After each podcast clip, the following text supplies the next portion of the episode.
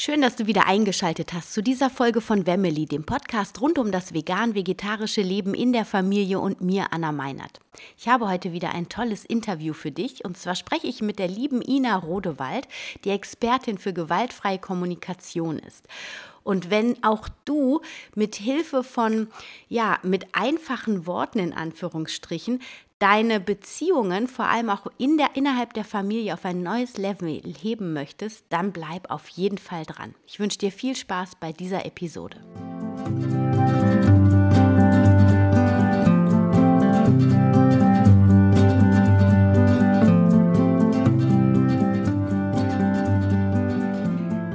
Schön, dass du wieder eingeschaltet hast. Heute zu einem neuen Interview mit der lieben Ina Rodewald. Und Ina ist Autorin, aber vor allem auch Empathietrainerin und hat äh, ein ganz tolles Kartenset herausgebracht, Inas Helpies, über gewaltfreie ähm, Kommunikation. Und dazu gibt es noch ein ganz tolles Buch für Jugendliche, für Kinder so ab elf. Mut ist keine Zauberei. Und wir wollen heute gemeinsam über das Thema gewaltfreie Kommunikation in der Familie sprechen. Und deswegen äh, freue ich mich sehr, auch gerade weil das immer wieder ein Thema bei uns auch ist, freue ich mich sehr, Ina, dass du dir die Zeit genommen hast, heute ein bisschen mit uns zu plaudern. Und ja, herzlich willkommen in der Show. Ja, vielen Dank, Anna. Guten, schönen guten Morgen. Magst du, ich habe jetzt so ein bisschen schon was ähm, über dich erzählt, aber magst du dich auch noch mal selber vorstellen? Ja, gerne. Also mein Name ist Ina Rodewald, wie du eben schon gesagt hast. Ich bin 54 Jahre alt. Ich wohne im schönen Odenwald und ähm, ich bin auf die sogenannte gewaltfreie Kommunikation vor ungefähr 13 Jahren gestoßen. Durch Zufall. Und ich bin seit acht Jahren selbstständig als Empathietrainerin. Das heißt, ich führe Schulungen in Firmen durch mit ganzen Abteilungen, die lernen möchten, wie sie ähm, gelingender miteinander kommunizieren können, sag ich mal. Ähm, mein Steckenpferd sind aber die Schulungen mit Eltern, also mit Paaren äh, für eine wertschätzende Kommunikation in der Familie. Genau. Ein so wichtiges Thema und ich merke das auch. Ich habe äh, zwei Jungs und mit dem Mädel geht es auch gut, aber mit äh, den Jungs, da gehe ich auch immer wieder aneinander und da merke ich auch, dass da die Sprache was total Wichtiges ist und ich erhoffe mir jetzt auch so ein bisschen, dass du mir mal so ein paar ähm, Tipping Point gibst, wie ich da besser in Zukunft mit umgehen kann. Okay. Ähm, genau. Aber du erzählst mir, also du hast gesagt, du bist jetzt vor 13 Jahren ähm, mit der gewaltfreien Kommunikation das erste Mal in Berührung gekommen. Magst du mal erzählen, wie das kam und wie deine Faszination sich dafür dann entwickelt hat, dass du tatsächlich dann auch mehr oder weniger ja, umgeschult oder weitergeschult hast? Ähm, auf, ja. ja, sehr, sehr gerne erzähle ich das. Also ich war davor, ich war 14 Jahre lang in einem internationalen Fachverlag tätig, war auch sehr erfolgreich, habe da Karriere gemacht, bin durch die ganze Welt geflogen auf Kosten der, der Firma und ähm, hatte einen Job, der wirklich viel Spaß gemacht hat und wo ich viel gelernt habe und gut verdient habe. Ähm, vor 13 Jahren ungefähr habe ich mich von dem ähm, Vater meiner Kinder getrennt oder wir haben uns getrennt. Meine Kinder waren damals 10 und 12 Jahre alt. Und als ich dann alleinerziehende Mutter war, fand ich das teilweise sehr, sehr herausfordernd. Und ähm, eines Tages hatte ich morgens einen ziemlich heftigen Streit mit meinem Sohn, der eben damals zwölf Jahre alt war, was dazu geführt hat, dass ich dementsprechend schlechte Laune bei der Arbeit hatte. Weil wenn, wenn wir Menschen irgendwie, wenn uns was Schlimmes passiert, dann ist es eben nicht leicht, mal eben abzuschalten und danach ähm, gut gelaunt bei der Arbeit zu sitzen, sondern meistens beschäftigt uns das ja weiter und, ähm, und die Menschen um uns herum merken das auch. Meine damalige Kollegin meinte dann, was ist denn mit dir los? Und dann habe ich ihr das eben erzählt wie wir uns da gestritten hatten. Das war ein Machtkampf über das Thema Duschen und Haare waschen. und ähm, dann sagte sie zu mir, versuch's doch mal mit gewaltfreier Kommunikation. als ich diesen Ausdruck gehört habe, bin ich total erschrocken und meine direkte Reaktion war, ich bin doch nicht gewalttätig. Also für mich, als ich das das erste Mal gehört habe, habe ich gedacht, das bedeutet sowas wie ähm, Schlägertypen, die lernen sollen, nicht zu schlagen. und ähm, dann hat sie mir erklärt, worum es da geht und dass das eben eine Kommunikationsmethode ist von einem ähm, amerikanischen Psychologen und ähm, dass es eben nicht nur um physische Gewalt geht, sondern insbesondere um psychische beziehungsweise verbale Gewalt. Und das hat mich sehr neugierig gemacht. Und kurz darauf habe ich meinen ersten Einführungskurs besucht.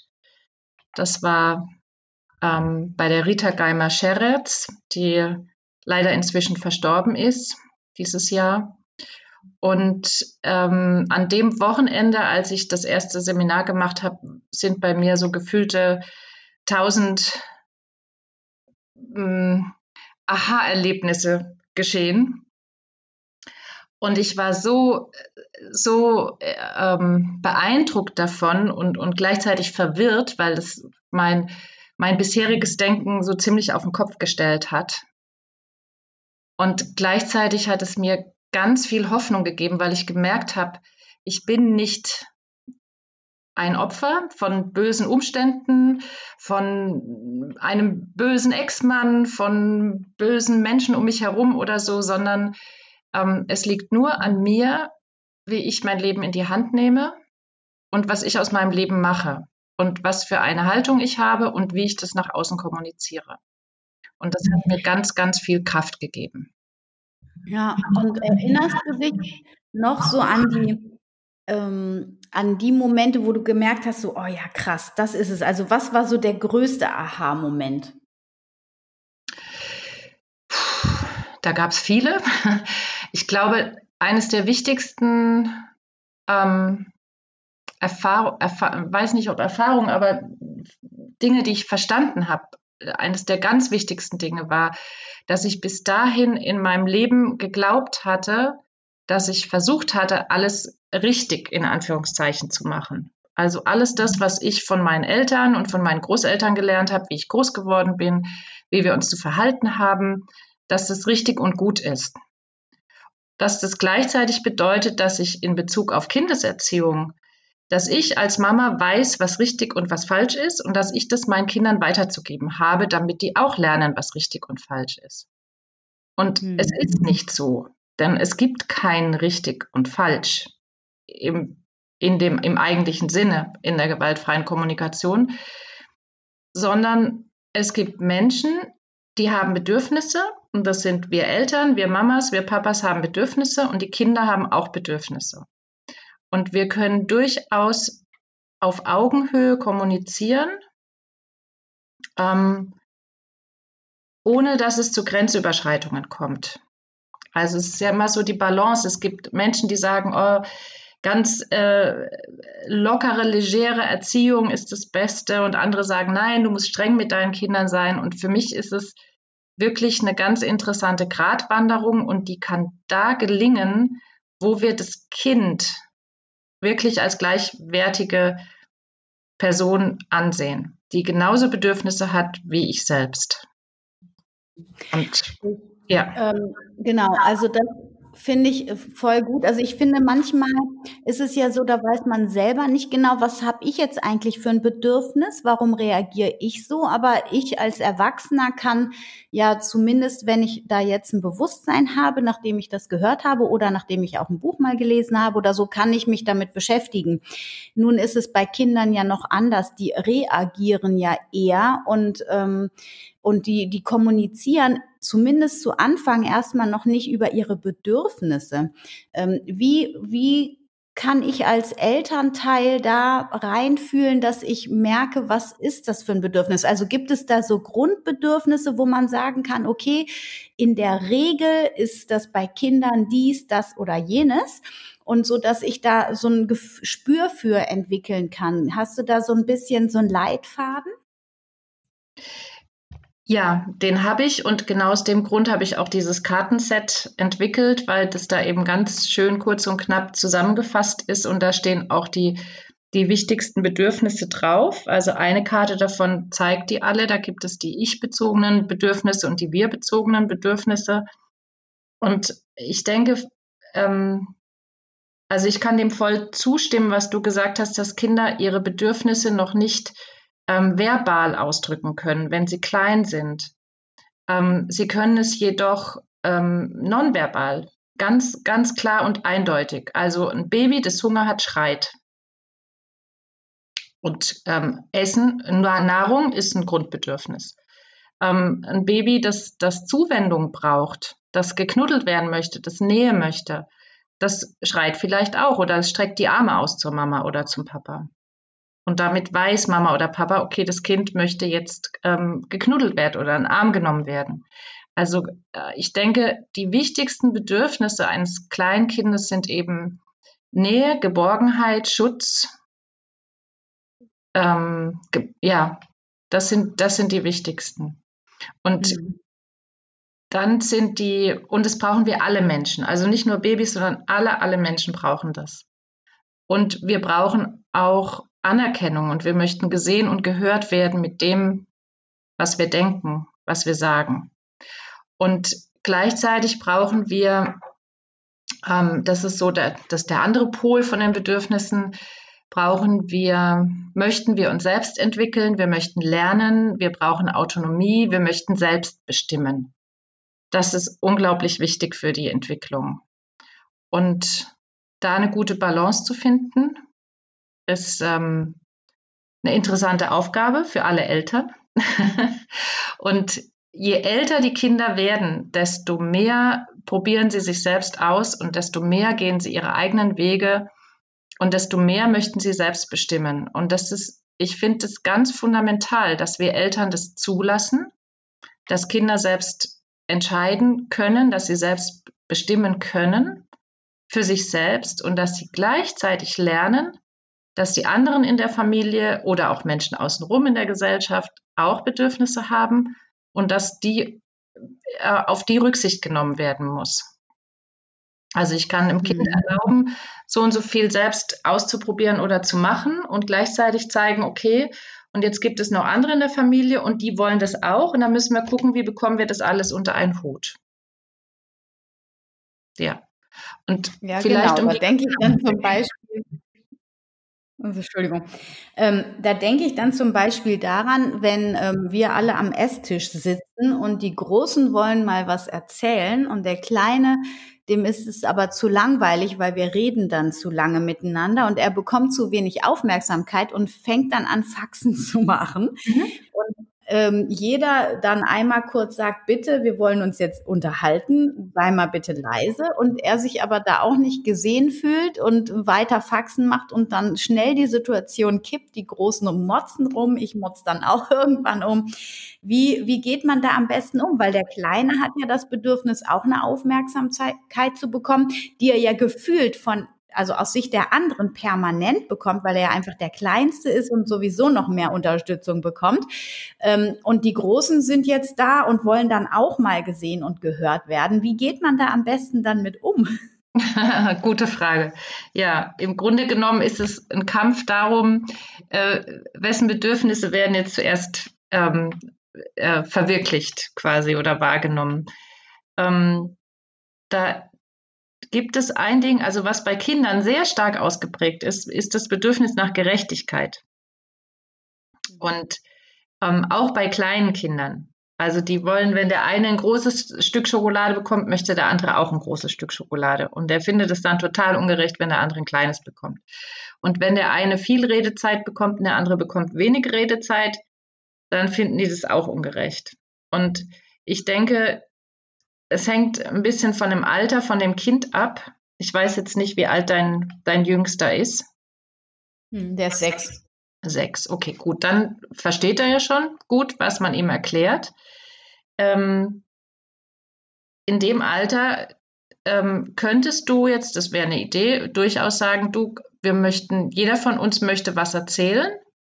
Und ähm, was hältst du, hältst du davon, du fängst an? Und danach wird die Schwester gehört und danach die andere Schwester.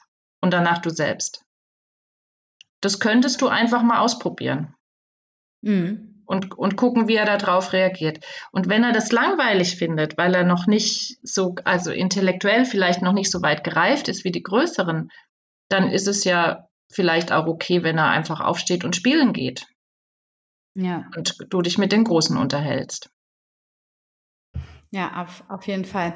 Und ähm, dann fällt mir noch eine andere Situation ein, zum Beispiel, ich glaube, das ist so ein typisches Mama-Ding auch.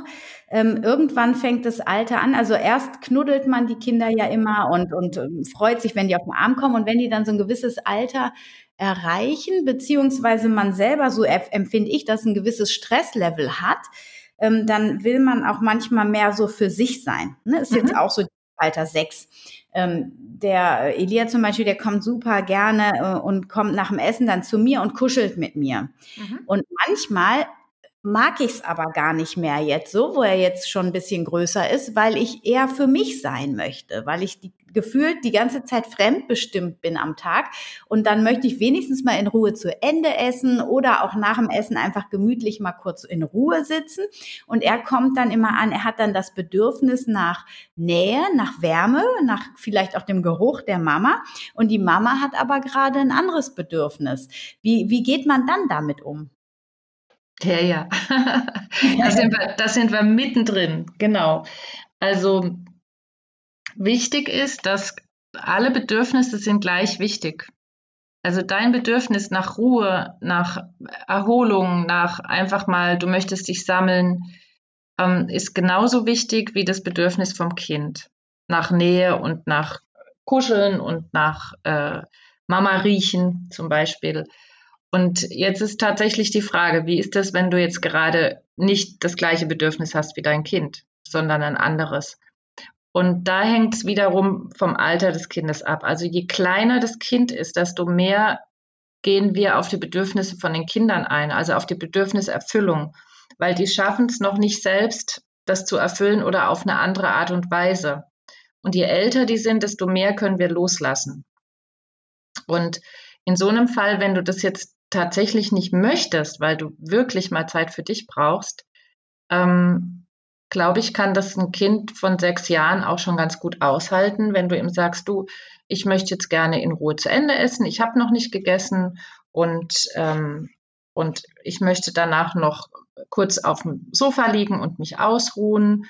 Und ich sehe, das ist wichtig, auch auf die Bedürfnisse des Kindes einzugehen. Ich sehe, du möchtest jetzt mit mir kuscheln und das freut mich ganz arg. Was hältst du davon, wenn ich dann nachher, wenn ich mich ein bisschen ausgeruht habe, einfach zu dir komme und dann spielen wir zusammen oder kuscheln? Hm. Also ja. dann sorgst du dafür, dass du dir deine Bedürfnisse erfüllst und gleichzeitig gehst du auf die Bedürfnisse vom Kind ein. Hm. Ja, ja, das fühlt sich stimmig an. Ja. Das ist also letztlich auch immer wieder so dieses, ähm, wirklich sich eine Sache zu überlegen, die man dem Kind dann anbieten kann auch, ne? Weil ich erinnere mich, wenn man so ähm, im, ja, so in seinem Kopf ist und beschäftigt mit irgendwelchen anderen Dingen und das Kind kreuzt einem andauernd dazwischen, sage ich jetzt mal so, und man kocht dann nebenbei noch oder räumt hier noch ein bisschen auf, dass man das leicht so als lästig empfindet, dass das Kind einen immer wieder stört, in Anführungsstrichen. Also vorausgesetzt, es ist natürlich jenseits der vier, sage ich jetzt mal so, ne? Mhm. Weil vorher, wie du es auch gesagt hast, sehe ich genauso, da kommen immer erstmal so, die muss man die Bedürfnisse des Kindes erstmal zumindest benennen und sehen. Und, ähm, und äh, da sind die noch zu klein, das anders irgendwie zu verstehen. Aber so, äh, weiß nicht, fünf, sechs, denke ich, können die das dann langsam anfangen, wie du auch sagst.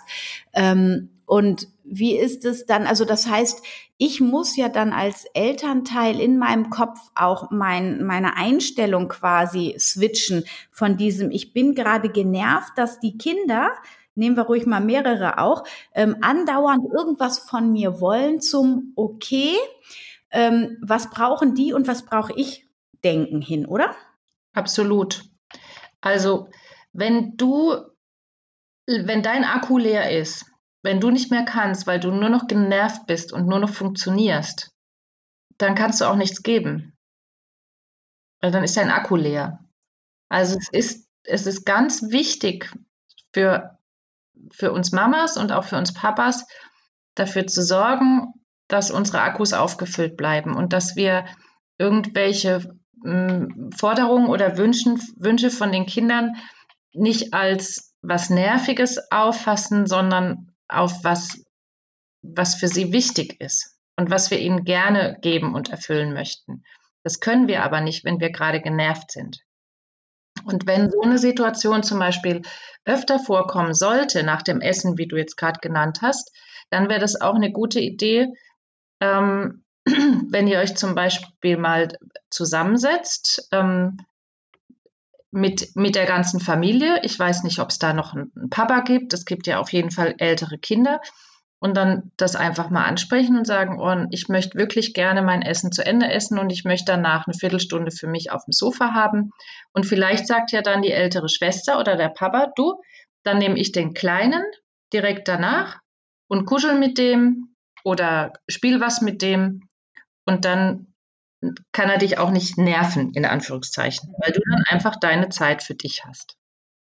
Das ist dann deine Mama-Auszeit. Dann kannst du Energie tanken und später wieder mit Freude auf das Kind zugehen, aber nicht mit genervt sein. Ja. Also es geht vor allem darum, dass die Mütter oder eben die Eltern äh, ja Self-Care betreiben im ausreichenden Maße irgendwie. Ja. Ne? Absolut. Ja. Also und auch Selbstverantwortung. Du bist dafür verantwortlich, da, dass deine Bedürfnisse erfüllt werden. Und mhm. je kleiner das Kind ist, desto mehr bist du auch dafür verantwortlich, dafür zu sorgen, dass die Bedürfnisse des Kindes erfüllt werden. Und je älter die werden, desto mehr können die schon Selbstverantwortung übernehmen. Was ich vielleicht neu hinzufügen wollte von der Geschichte mit meinem Sohn, das war damals so, dass wir wirklich so einen ähm, Streit hatten darüber, ob er duschen geht oder nicht oder sich die Haare wäscht. Es kommt ja vielleicht auch in der einen oder anderen Familie vor. Mhm, und, und als ich dann den, den ersten Einführungskurs gemacht habe, hat, ja so das Wichtigste, was ich gelernt habe, erstmal zuhören und nicht urteilen. Und ich hatte bis dahin immer beurteilt. Also ich war der Einstellung, du als Kind musst deine Haare waschen, weil du musst ordentlich aussehen und wenn du nicht ordentlich aussiehst, dann wirst du von anderen Kindern geärgert und dann hast du Probleme mit anderen Kindern und Probleme in der Schule und so weiter. Also weiß ich als Mama, was für dich gut ist und deswegen sollst du das so tun. Das war meine Einstellung bis dahin. Und das andere in der gewaltfreien Kommunikation ist, ich habe ein Bedürfnis und dann habe ich mir erstmal überlegt, was habe ich denn für ein Bedürfnis? Also warum möchte ich, dass mein Sohn seine Haare wäscht? Und das Bedürfnis war wirklich, ich möchte dazu beitragen, ähm, dass, dass es ihm gut geht. Also, dass, dass er sich wohlfühlt, dass er akzeptiert wird in der Schule, dass er gut mit anderen zurechtkommt.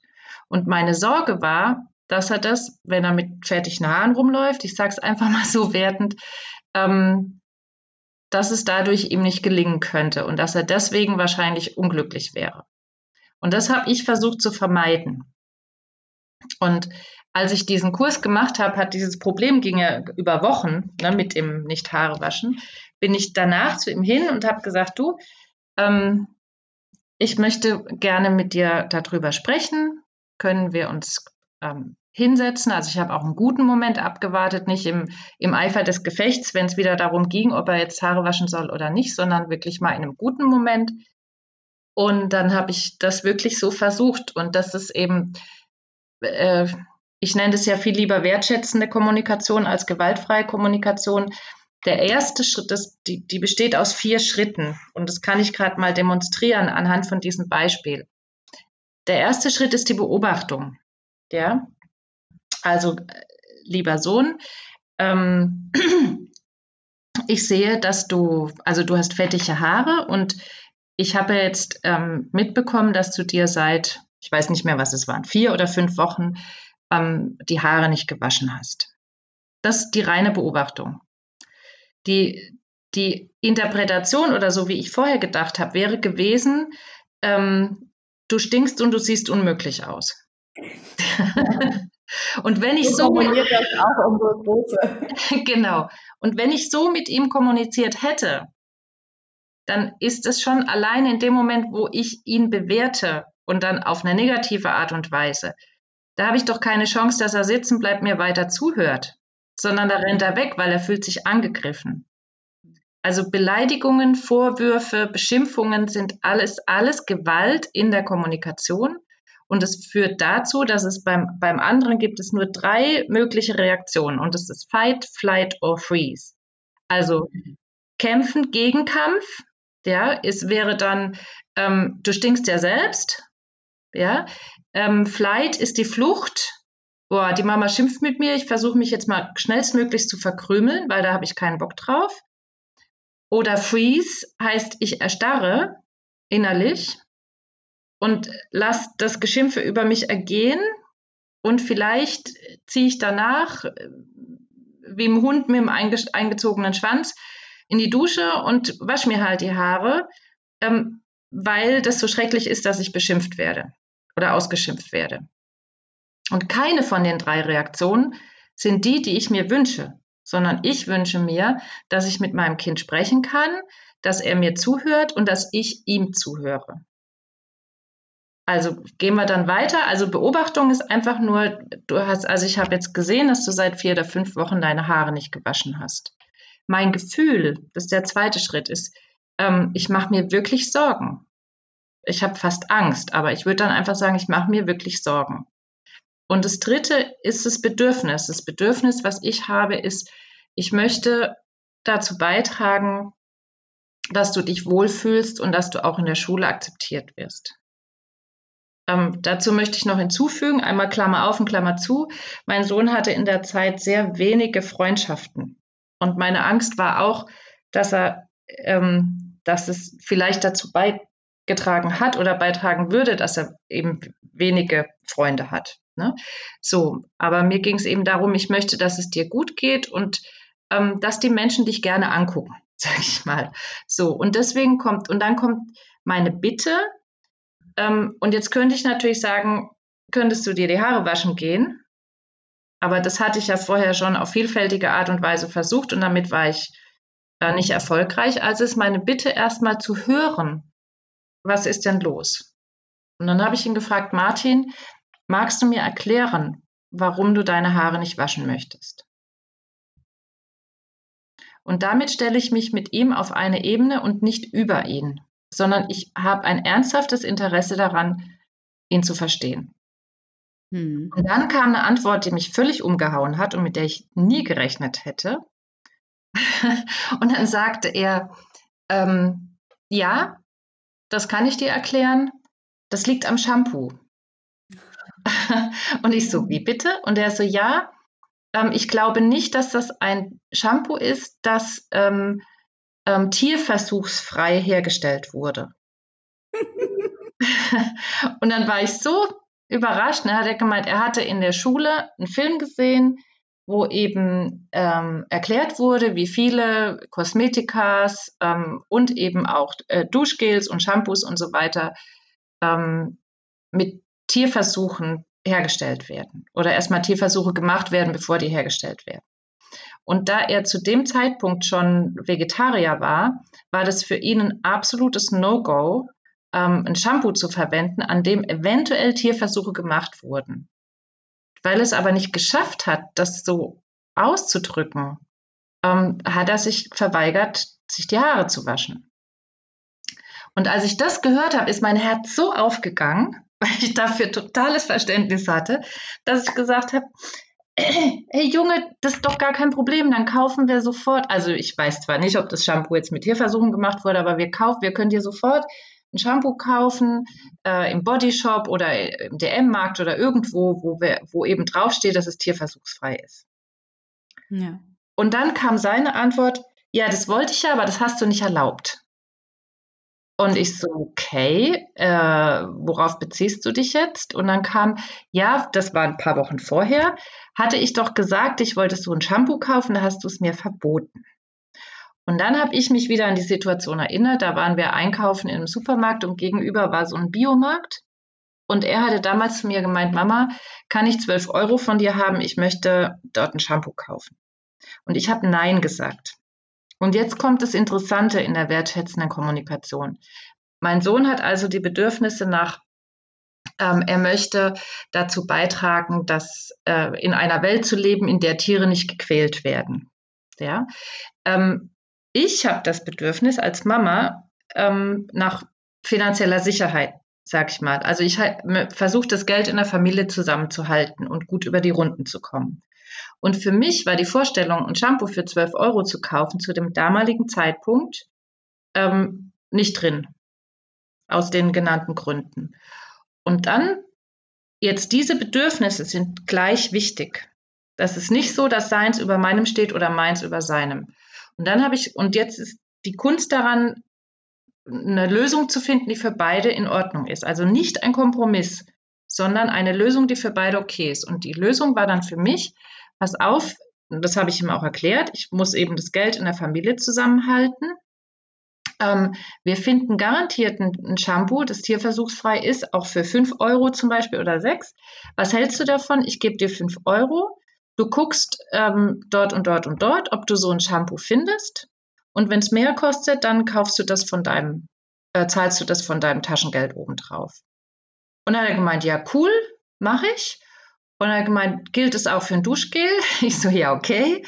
Hab ihm also das Geld gegeben. Er ist losgeflitzt mit seinem ähm, Fahrrad, hat die Sachen gekauft, für weniger als fünf Euro übrigens, glaube ich. Und ähm, hat sich die Haare gewaschen. Das Ding war nie wieder ein Thema. Hm. Und da habe ich gedacht, wow, ähm, so anders kann Kommunikation sein, in dem Moment, in dem ich zuhöre und nicht ähm, mich über ihn stelle und ihm sage, was er zu tun hat. Das fand ich super. Mhm. Also äh, mega, also richtig, also das ist eine richtig coole Geschichte, muss ich sagen. Da geht einem auch, wenn man das hört, das Herz auf. Und ähm, da denke ich mir, ähm, das ist ja mit einer ziemlichen, ja, dass da fünf Wochen nicht die Haare zu waschen, das ist ja schon auch von dir dann ein großer Druck, der sich da aufbaut. Wenn ich jetzt aber als Mama quasi jeden Tag irgendwelche Situationen habe, also das bedeutet ja für mich, wenn ich, wir hatten dieses Thema Duschen natürlich auch mit unserem mittleren Sohn. Und die Schwester hat das dann einfach gelöst, indem sie einfach nur gesagt hat, boah, du stinkst, kannst du mal bitte regelmäßig jetzt duschen gehen. Und das war natürlich echt schlimm für ihn auch. Und äh, mittlerweile, äh, zwei Jahre später quasi, macht das jetzt auch regelmäßig. Nein, aber ähm, ich denke, ähm, wenn man so ein so ein Thema hat und sich da hinzusetzen, nachdem quasi der Leidensdruck bei einem selber schon hoch ist, das, das geht, glaube ich, gut. Aber wenn man das, sage ich mal, im Alltag hat, wo einem das nicht immer bewusst ist, okay, ich muss mich ja dafür dann auch leer machen. Also ich als Mutter muss ja dann auch an einem bestimmten Punkt ankommen, dass ich mich so aufmache, dass ich meine Verurteilungen und meinem denken, ich weiß es ja doch irgendwie besser, nach, also wirklich loslasse. Das finde ich nämlich auch eine Kunst. Das, das ist klar, wenn so ein, Konflikt schon ein bisschen länger schwelt und immer wieder Thema ist, dann, dann, dann macht man das. das, das da kommt man dann an diesen Punkt, da ist der Leidensdruck so groß. Aber wenn ich das im Alltag habe, wie schaffe ich das, diese Urteile von mir oder auch die Meinung, die ich von mir als Mutter oder als Vater habe, wirklich so nach hinten zu bringen? Geht das nur mit konsequenter Übung oder ähm, wie, wie kann man das, wie hast du das im Alltag geschafft? Das ist eine super Frage und die werde ich auch ganz oft gefragt, wenn ich, also ich gebe ja selbst Einführungskurse und auch weiterführende Kurse oder habe schon sehr viele gegeben an, an alle möglichen Menschen, also an Privatpersonen, an Eltern oder auch in Firmen. Und die sagen dann, naja, das ist ja von der Theorie her relativ einfach zu verstehen. Das ist auch tatsächlich so und es kann auch jedes Kind lernen. Ähm, von der Praxis her ist es ein bisschen was anderes. Warum? Weil wir in unserem Leben bis zu dem Zeitpunkt, wo wir das lernen, nicht gewohnt sind, weil es uns vorgelebt wird, von klein auf, dass es okay ist, zu schimpfen, zu tadeln, ähm, zu urteilen, zu verurteilen, zu beurteilen. Das geschieht konstant. Und wir bekommen auch mit, also wir sehen uns irgendeine Talkshow an im Fernsehen und sehen, dass sich da Menschen über verschiedene Themen äh, diskutieren, nennen sie das, ähm, auseinandersetzen. Da geht es darum, wer ist am redegewandtesten und wer versucht am besten einen anderen von seiner Meinung zu überzeugen. Indem er irgendwie die besseren Argumente hat oder indem er eloquenter ist. Ähm, darum geht es in der wertschätzenden Kommunikation nicht, sondern es geht darum, dass wir zuhören, versuchen, den anderen zu verstehen, dass wir dafür sorgen, dass wir unsere eigenen Bedürfnisse gut erfüllen und dass wir dazu beitragen möchten, dass die Bedürfnisse von den anderen auch erfüllt werden. Und im Alltag können wir das lernen durch Üben, Üben, Üben. Ja. Also wie du lernst eine Fremdsprache, dann kannst du die ganze Grammatik lernen in, weiß ich nicht, 10 oder 20 Lektionen. Die Sprache selbst lernst du nur, indem du sie anwendest und viele Fehler machst. Und das ist völlig okay, weil es geht nicht darum, dass wir irgendwie jetzt uns perfekt ausdrücken und auch nicht, es geht auch nicht darum, dass wir uns perfekt in den vier Schritten ausdrücken. Ja, Beobachtung, Gefühl, Bedürfnis und Bitte, sondern es geht um eine Lebenshaltung. Und meine Lebenshaltung ist wirklich, ähm, so wie ich bin, bin ich okay und so wie du bist, bist du auch okay. Und du versuchst alles, ohne dass ich dich jetzt näher kenne, aber du versuchst alles, was in deiner Macht steht, was du gelernt hast, das auf bestmöglichste Art und Weise zu leben. Und was du nicht tust, ist das, was du nicht gelernt hast oder von dem du noch nicht gehört hast. Und wir können das, das ist im Grunde genommen gar nicht so schwierig.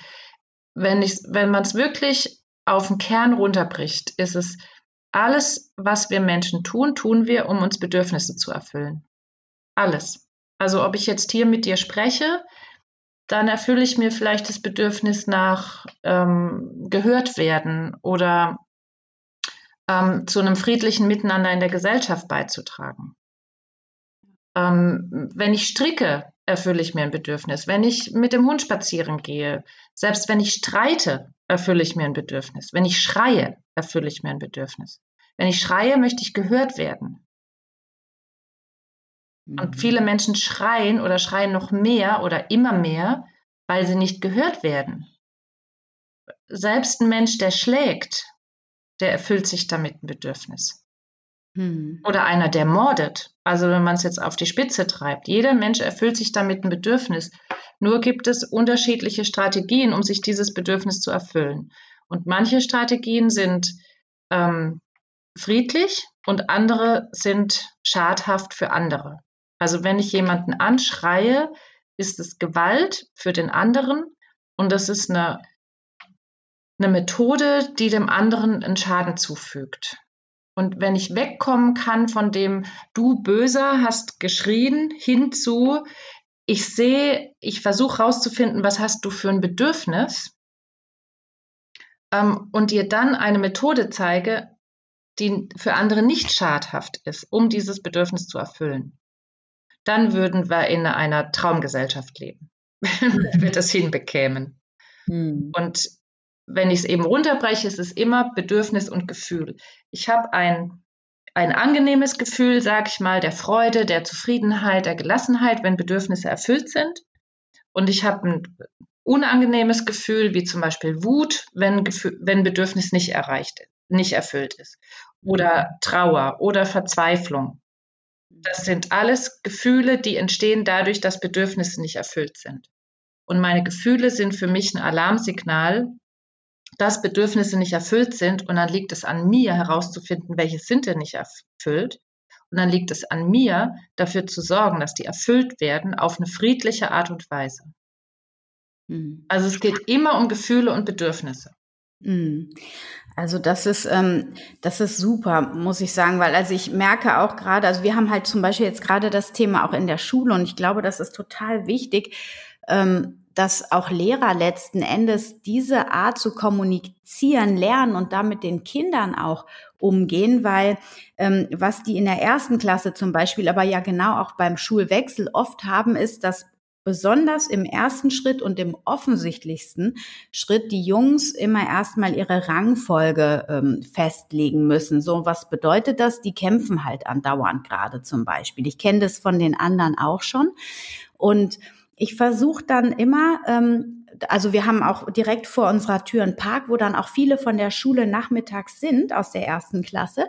Und da beobachte ich jetzt immer wieder diese Situationen, die gruppieren sich und dann kämpfen die gegeneinander. Und, und wenn man denen diesen Gedanken reingibt, hey, guck doch mal, was wollen die anderen denn eigentlich, dass die euch angreifen? Und wir hatten gerade gestern so eine Situation und dann, ähm, ja, was wollt ihr denn eigentlich? Ja, wir wollen auch auf den Stein, wo ihr die ganze Zeit drauf seid.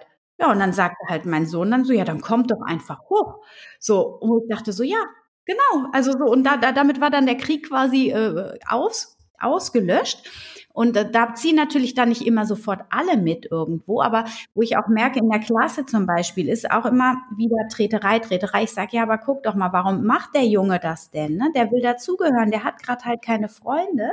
Und das sind ja diese Bedürfnisse. Und ähm, ich glaube, das ist total wichtig, den Kindern eben das auch so mitzugeben und das im besten Fall eben auch äh, als Lehrerin dann so zu kommunizieren, weil ich glaube, dann geht man dieses Problem in Anführungsstrichen, dass die Jungs immer sich gegenseitig treten und verletzen oder meinen, das zu müssen irgendwie, um Anerkennung zu bekommen äh, oder eine gewisse Rolle zu spielen, irgendwie, dann, dann, dann kriegt das nochmal eine ganz andere Qualität irgendwie, ne?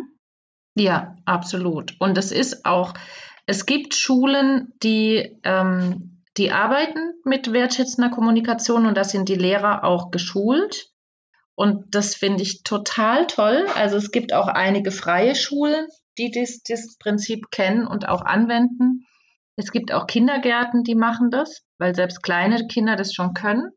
Die haben dann zum Beispiel ähm, in den Kind, also ich kenne Kindergärten, das sind auch welche in, in skandinavischen Ländern, also in Norwegen und Finnland und Schweden ist das schon, hat das schon großen Einzug gehalten. In Deutschen leider noch nicht so vielen, aber ein paar auch schon. Da gibt es dann eine Wand, da sind lauter ähm, Bilder von Gesichtern drauf. Die können sogar die Kinder selbst malen. Oder die, die ähm, Erzieherinnen machen das zusammen mit den Kindern, dass sie da lauter Gesichter hinhängen von mit verschiedenen Gefühlsausdrücken. Ja, also ein lachendes Gesicht, ein freudiges, ein zufriedenes Gesicht, ein ängstliches, ein ärgerliches, ein wütendes, ein verzweifeltes, ein ohnmächtiges und so weiter. Das kann man sogar mit, mit äh, Strichgesichtern schon darstellen. Mhm. Und dann gibt es, weil die können ja noch nicht lesen im Kindergarten. Und auf einer, an einer anderen Wand hängt ein großes Bild wo, oder ein großes Poster, wo die Bedürfnisse dargestellt werden. Also das ist natürlich schon ein bisschen schwieriger, aber eben sowas wie Essen, Trinken, Schlafen, Ruhe, Frieden. Und da sprechen die auch drüber und erklären das, was das ist. Das kann man in Schulen natürlich auch machen. Und in diesen Schulen, die mit wertschätzender Kommunikation arbeiten, da ist es wirklich so, dass sie sagen, die Klärung eines Konfliktes geht vor allem anderen. Das heißt, erst wenn wir einen Konflikt geklärt haben, machen wir weiter mit dem Unterricht weil es keinen Sinn macht, Unterricht zu halten, wenn du weißt, da haben sich vorher zwei gekloppt. Weil oft sind es nicht nur zwei, sondern oft sind es mehr als zwei. Dann gibt es Lager, dann gibt es drei, die zugeguckt haben, dann gibt es zwei, die dagegen sind und der Rest, der es dann erzählt bekommen hat. Und ja. das heißt, es tangiert im Grunde genommen fast alle und dieser Konflikt ist nicht gelöst und danach musst, sollst du Mathe lernen oder lesen und schreiben lernen. Das geht überhaupt nicht, weil da ist ja noch, das rumort ja noch in den Kindern. Und deswegen klären die erst den Konflikt und dann gehen die eben erstmal an die Tafel mit den, mit den Gefühlen und sagen, okay, wie geht's dir denn gerade? Zeig mal drauf. Ja, und dann zeigt der vielleicht ein Bild auf das Bild, wo einer total wütend ist. Ja, und dann gehen sie rüber und sagen, okay, welche Bedürfnisse sind nicht erfüllt? Und dann sagt er das oder das. Also hängt auch vom Alter des Kindes ab. Hm. Und dann sagt er vielleicht äh, Gerechtigkeit oder äh, Sicherheit oder was auch immer. Und das ist, und dann kommt das andere Kind dran. Also es geht auch nicht um Täter oder Opfer, um böse oder gut, um richtig oder falsch, sondern es geht darum, dass die Kinder Bedürfnisse haben, die in dem Moment nicht erfüllt sind. Und dann klären die das mit Hilfe der Lehrerin oder der Lernbegleiterin oder der Erzieherin. auf eine friedliche Art und Weise und schon allein dadurch, dass die Kinder gehört und ernst genommen werden, hm. schaffen die das in der Regel relativ schnell, diesen Konflikt aufzulösen. Und dann können die noch entscheiden, machen die das in einem Zimmer separat oder machen sie es in der Klasse, wenn noch mehr Kinder involviert sind. Und wenn die es geschafft haben, das aufzulösen, dann geben die alle einen Applaus und alle freuen sich, setzen sich hin und dann geht der Unterricht weiter. Ja. Finde ich grandios. Hm, ja, absolut. Also ähm, ich hatte mir auch noch so verschiedene Fragen aufgeschrieben mhm. letztlich, mhm. wo ich dachte so, ja, äh, wenn die Mütter dann aber irgendwie, ich sage jetzt mal die Mütter, die Väter können es genauso sein, aber irgendwie ausflippen und so weiter und ähm, äh, liegt doch eigentlich immer eher an der Mutter oder an dem äh, Erwachsenen irgendwie. Aber letztlich sind die Fragen auch schon alle beantwortet, weil es geht ja nur darum, immer zu sehen, die Bedürfnisse, welche sind nicht erfüllt, ob jetzt bei mir oder bei meinem Gegenüber und da wertneutral drauf zu schauen und zu gucken, okay, was brauchst du jetzt und was brauche ich jetzt und darüber zu sprechen letzten Endes. Ne? Ja, und sich nicht nur darüber zu sprechen, sondern auch zu versuchen, sich in den anderen einzufühlen. Ja. Also wenn ganz einfaches Beispiel, ein Kind fällt hin und tut sich weh. Er hat sich das Knie aufgeschlagen zum Beispiel. Ähm, vielleicht denke ich als Mama, ist doch gar nichts Schlimmes. Blutet nicht zum Beispiel. Ähm, dann ist so ein typischer Spruch, ach, ist doch gar nicht so schlimm. Das macht es nicht besser, weil in dem Moment ist es für das Kind schlimm. Und vielleicht ist das Kind auch erschrocken. Und vielleicht ist der Schreck größer als der Schmerz. Das wissen wir nicht in dem Moment. Aber wenn ich sage, ist doch nicht so schlimm, dann heißt es, ich spiele es runter und ich nehme es nicht ernst. Ja, wohingegen, wenn ich einfach das Kind frage, ähm, oder je nachdem, wie es reagiert, und ich kenne es ja auch ein bisschen, kann ich ja fragen, oh, bist du erschrocken gerade? Und, und wenn es dann sagt, nee, nee, nee, das tut einfach ganz arg weh, ja, dann weiß ich, okay, das tut dem Kind weh. Und kann ich fragen, okay, was können wir tun? Dann können wir vielleicht äh, pusten oder ein Pflaster drauf machen ähm, oder das Kind in den Arm nehmen oder wenn es was Schlimmeres ist, tatsächlich zum Arzt bringen. Ja, und es kann sein, dass es nach, ein, nach kurzer Zeit schon wieder weg ist. Aber eben, weil ich es nicht runtergespielt habe hm. sondern weil ich darauf eingegangen bin. Das heißt nicht, dass es mir wehtun muss, sondern dass ich verstehe, dass es dem Kind wehtut. Und das ist für mich Empathie, heißt nicht, dass ich mit dir leiden muss. Das ist nicht Mitleid, sondern dass ich dein Leid ähm, sehe hm. und das benennen kann. Also ich sehe ähm, oder ich habe den Eindruck, ich weiß es ja nicht genau, da bin ich mal vorsichtig, ich habe den Eindruck, ähm, du hast Angst, kann es sein. Ja, und wenn es dann so ist und der andere auch die Chance hat, darüber zu sprechen, dann fühlt er sich schon verstanden und es, da sind wir schon einen ganz großen Schritt weiter. Was ich ähm, jetzt bei meinem dritten Kind vor allem ähm, gelernt habe, nochmal ist auch, dass ich konnte die Gefühle früher, also gerade wenn die sich wehgetan haben, wenn die verzweifelt waren, wenn die wütend waren, ich konnte die nicht aushalten. Und ich glaube auch, dass vielen Eltern das so geht, weil wir eben das eben auch so kennengelernt haben von früher. Wir haben immer noch ein Zückerchen dann gekriegt, komm, ist ja nicht so schlimm, ist mal ein Gummibärchen. So Großeltern machen das ja auch immer noch gerne. Und ähm, was ich mache, ist, ich, ich bin einfach da und halte das Gefühl mit aus. So, ne? Und versuche da mich, also so einfach wirklich präsent zu sein und dann ähm, natürlich auch gegebenenfalls tröstende Worte zu finden. Aber ich spiele es nie runter, genau. Und das ist das, ähm, weil ich glaube auch, dass, ja, wie gesagt, ich musste zum Beispiel früher meine Kinder, die, wenn die geweint haben, haben die immer einen Schnuller bekommen. Und ich habe immer gedacht, boah, Gott sei Dank ähm, nehmen meine Kinder einen Schnuller. Ich meine, ich, ich bin immer noch sehr lautstärke empfindlich und hätte da Probleme, wenn mein Kind andauernd schreit und sich nie beruhigt irgendwo. Aber ähm, ich konnte es beim dritten Kind einfach aushalten, wenn der geweint hat und habe dem dann nicht immer irgendeinen so einen Ersatz in den Mund gesteckt oder so. Also ich glaube, dass das ist auch noch mal so das, ne, dass man einfach lernt, Dinge auszuhalten.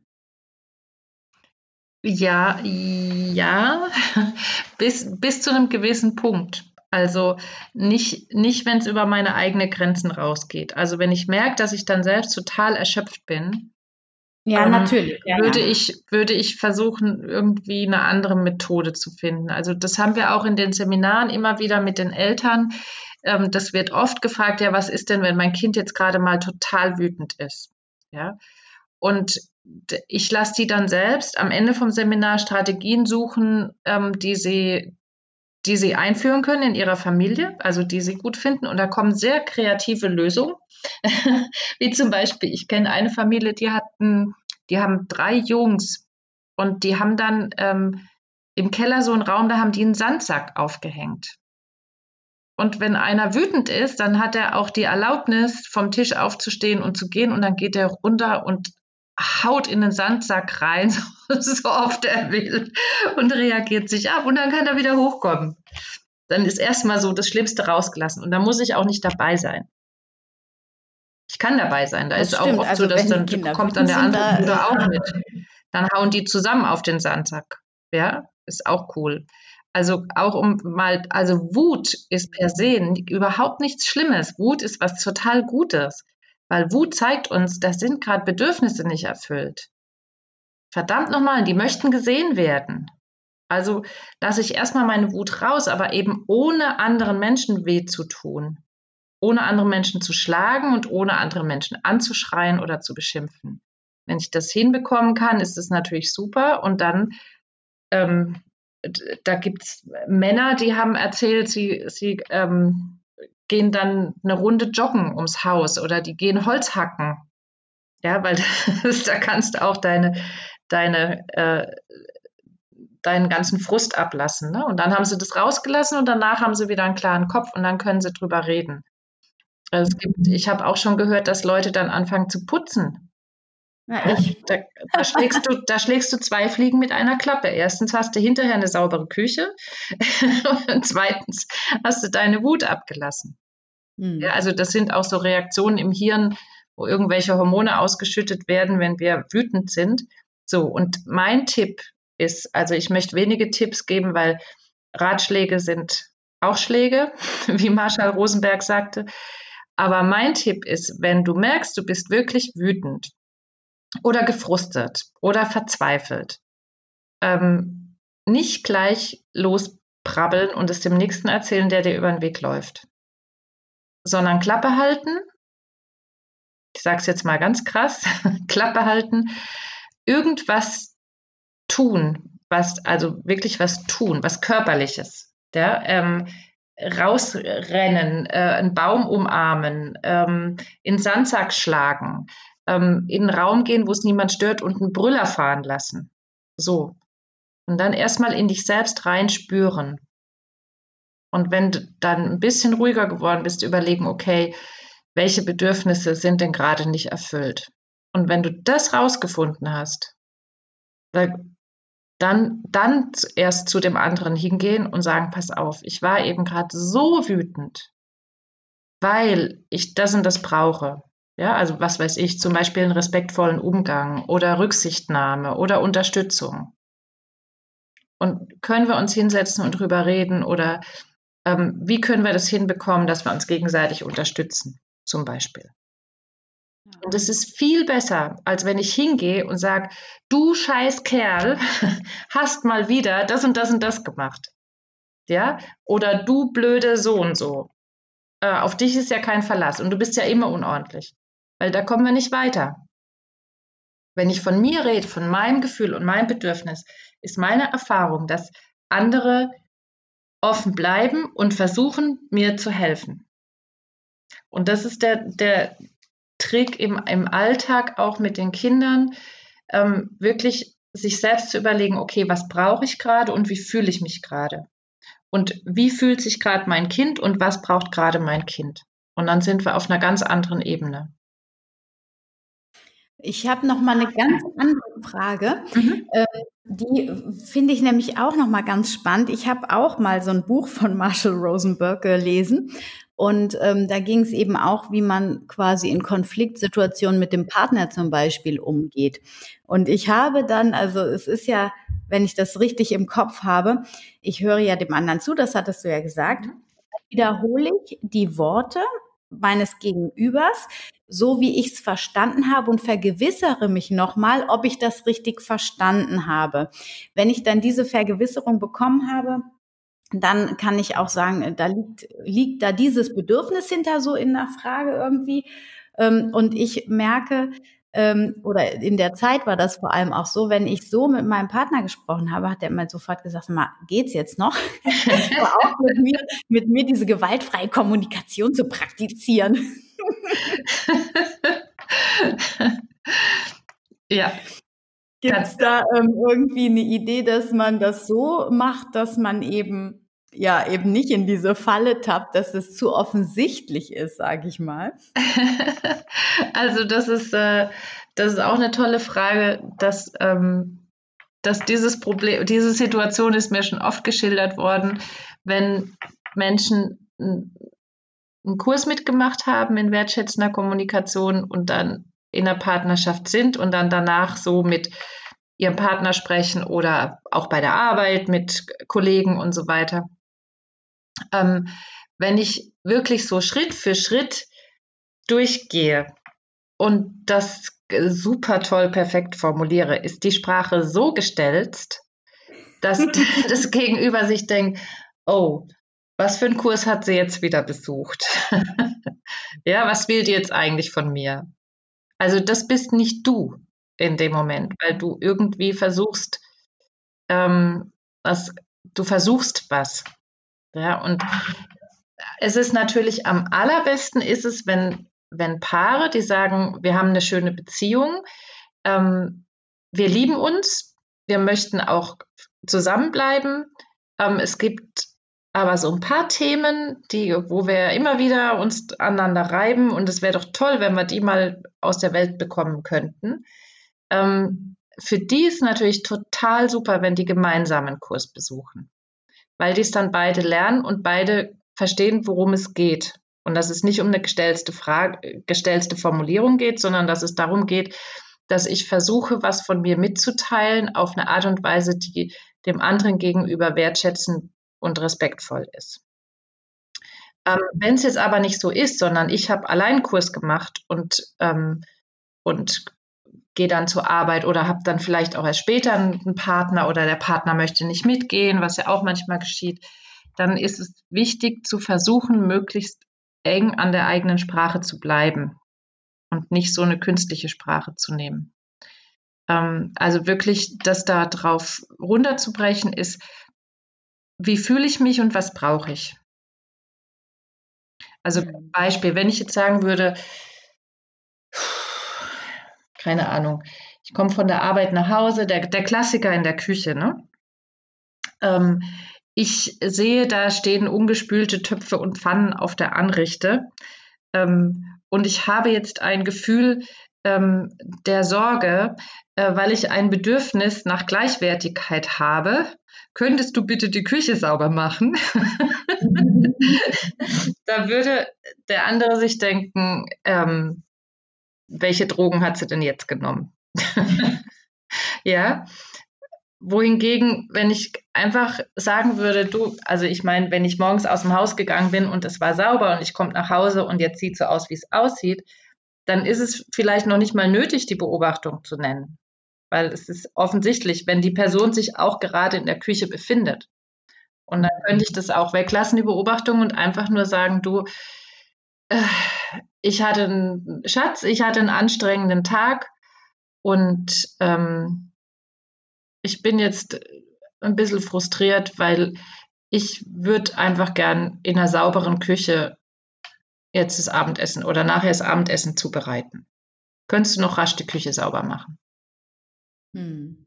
Ich kann mir nicht vorstellen, dass er dann sagt, oh, kein Bock. ja, also es kann natürlich sein, und auch dann höre ich wieder zu und frage, ja, warum kein Bock oder was ist. Und dann so, oh, ich arbeite schon den ganzen Tag an dieser blöden Präsentation und ich soll bis morgen früh fertig werden und mein Chef macht so viel Druck und, und, und. Okay, dann beschäftigt den gerade was ganz anderes. Soll nicht heißen, dass es eine Rechtfertigung dafür ist, dass er die Küche nicht sauber gemacht hat, sondern dass er im Moment kein, kein, also keine Energien vielleicht dafür hat. Und dann kann ich mir weiter überlegen, okay, spreche ich es jetzt weiter an und möchte ich trotzdem, dass es irgendwie gleichmäßig aufgeteilt ist zwischen uns oder ziehe ich dann vor, okay, ich halte jetzt den Mund und mache selbst die Küche sauber und morgen, wenn ich weiß, die Präsentation ist rum und der Druck ist weg, dann setzen wir uns in Ruhe hin und dann sprechen wir mal drüber, wie wir das in Zukunft handeln. Ja, also immer abwägen. Was ist gerade, ähm, was ist mir gerade wichtiger? Hm. Ja. Ich weiß nicht, ob das hilfreich war. Doch, doch, finde ich. Also dieses gerade, was ist mir gerade wichtiger? Ne? Es ist ja auch oft so, bestehe ich jetzt auf das, was mir zusteht, in Anführungsstrichen zusteht, ja?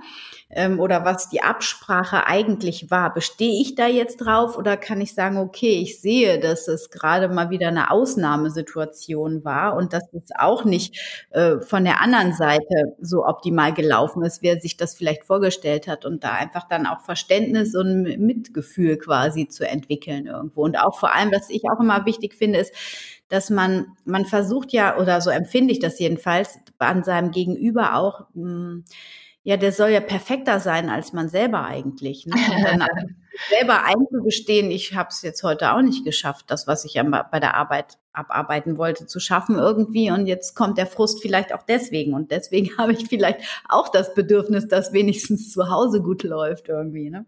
Ja, und vielleicht dann auch einfach mal Mut haben, was ganz anders zu machen und zu sagen, okay, also ich sehe, mein Partner hat jetzt keine Lust, keine Energie, keine Zeit, was auch immer, die Küche sauber zu machen.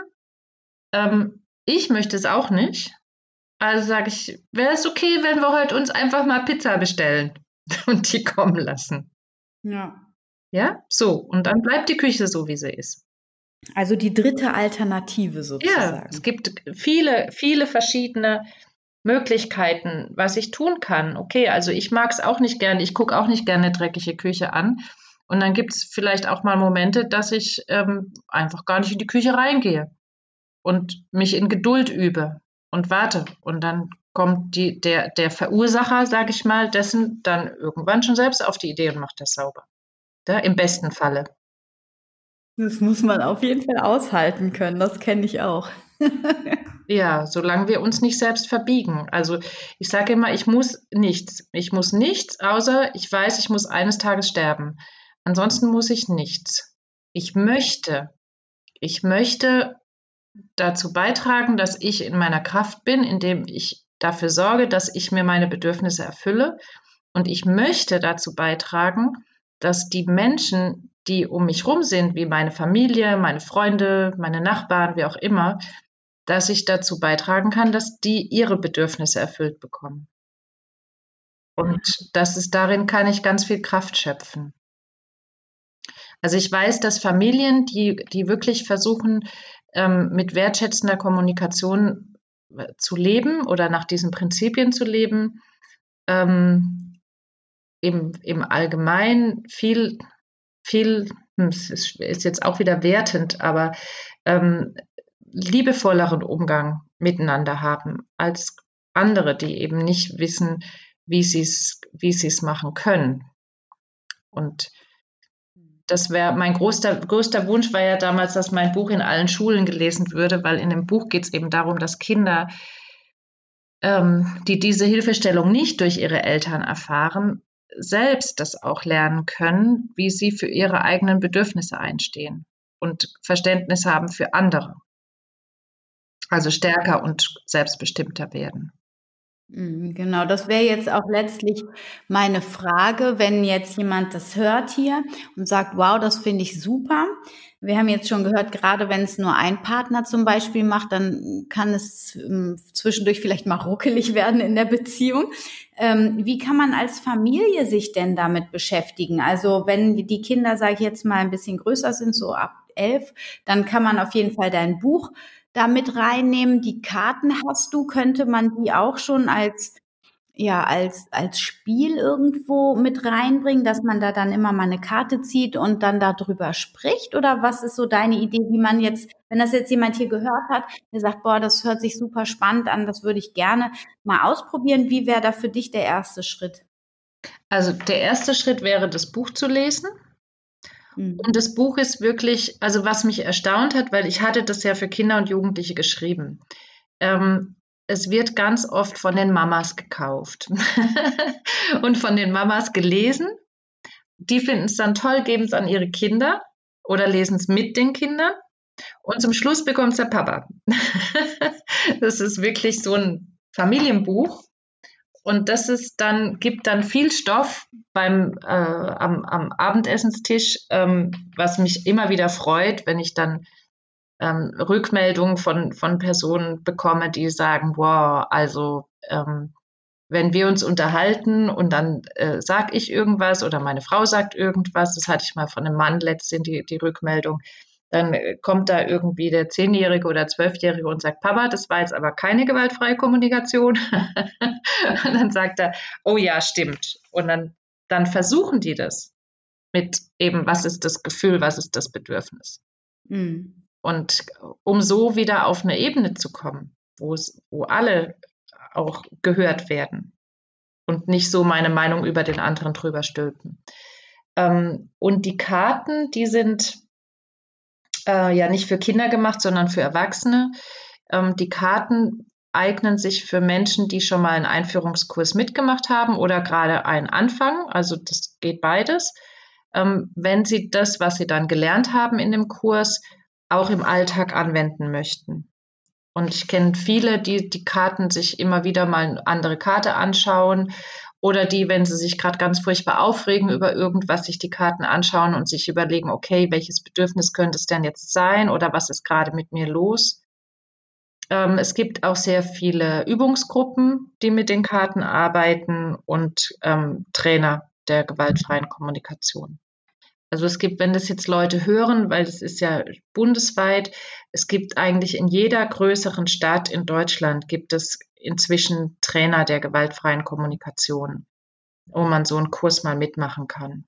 Oder wenn jemand Lust hat, ähm, ein paar Seminar bei mir mitzumachen, ich werde wahrscheinlich demnächst ein Online-Seminar anbieten, der darf sich natürlich auch gerne bei mir melden. Ah, das ist ähm, eine sehr gute Idee. Hast du da ähm, zum Beispiel ein Newsletter, wo man sich eintragen kann oder, oder eine Homepage, die man sich notieren kann? Ja, also ein Newsletter habe ich nicht, aber ich habe eine Homepage, die heißt empathietraining.net. Sehr gut, die setzen wir auf jeden Fall in die Beschreibung rein. Mhm. Und ähm, genau, und dann können die Leute sich ja, und da über die Seite kann man auch deine Bücher und oder dein Buch und ja. deine Karten richtig? Genau, da wird man weitergeleitet, bei Publikationen wird man dann weitergeleitet auf den Helina Verlag. Ähm, den haben meine Tochter und ich zusammen gegründet. Also sie heißt Helene, ich Ina, also Helina. und wir haben im Moment drei Publikationen, eben im Moment das Buch, ähm, dann die, das Kartenset, dann ein Kartenset für vegane Ernährung, also Menschen, die sich vegan ernähren und wissen möchten, wie sie das gesund und ganzheitlich machen können. Und wir arbeiten gerade an der vierten Publikation mit einer Yogalehrerin zusammen und werden demnächst die Helpies für Lach-Yoga veröffentlichen. Da freue ich mich auch total drauf. Super, ja, die Helpies für die vegane Ernährung, die habe ich ja auch schon. Mhm. Die sind auf jeden Fall auch sehr empfehlenswert. Genau, okay, alles klar. Dann schreiben wir diese ganzen Informationen in die Beschreibung. Mhm. Und ja, dann danke ich dir auf jeden Fall erstmal bis hierhin für dieses wundervolle Gespräch. Ich hoffe, dass die Eltern, ähm, die den Podcast hören, auch so viele Informationen mitnehmen wie ich. Und ja, hat mir super Spaß gemacht. Vielen Dank, liebe Ina. Ja, ganz herzlichen Dank. Das Interview hat mir auch großen Spaß gemacht. Und ich freue mich gerne auch, wenn Menschen Fragen haben sollten äh, oder Zweifel, stehe ich auch sehr gerne zur Verfügung.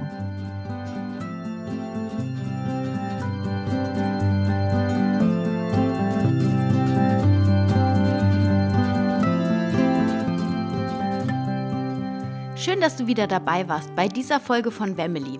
Ja, ich hoffe, du konntest einiges mitnehmen, damit du in Zukunft auch in deiner Familie, in deinem Bekannten- und Freundeskreis die gewaltfreie Kommunikation mal anwenden kannst. Es gibt ganz tolle Bücher von Marshall Rosenberg. Ich werde dir mal einen Link dazu auch in die Show Notes packen. Und äh, wenn du mir noch nicht auf Instagram oder Facebook folgst, dann tu das gerne auf Facebook unter Wemily, auf Instagram unter Anna-Meinert. Und ähm, an dieser Stelle auch nochmal ein herzliches Dankeschön an das liebe Feedback, was mich in der letzten Woche erreicht hat. Und ich freue mich jedes Mal von euch zu lesen. Also immer her mit eurem Feedback. Wenn ihr mögt, schreibt mir eine ähm, E-Mail an info.family.de.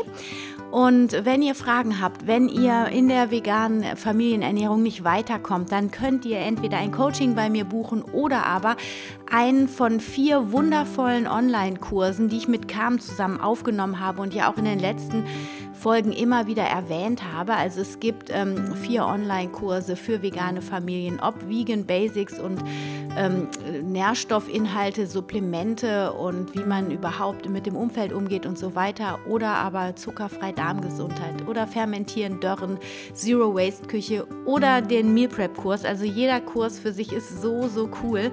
Wenn du Interesse hast, dann schau einfach mal unter ähm, vegane Familien Masterclass im Netz. Ich werde auch den Link in die Show Notes packen. Ich freue mich, wenn du dabei bist und ich wünsche dir jetzt eine wunder wunderschöne Woche. Stay healthy and happy. Deine Anna.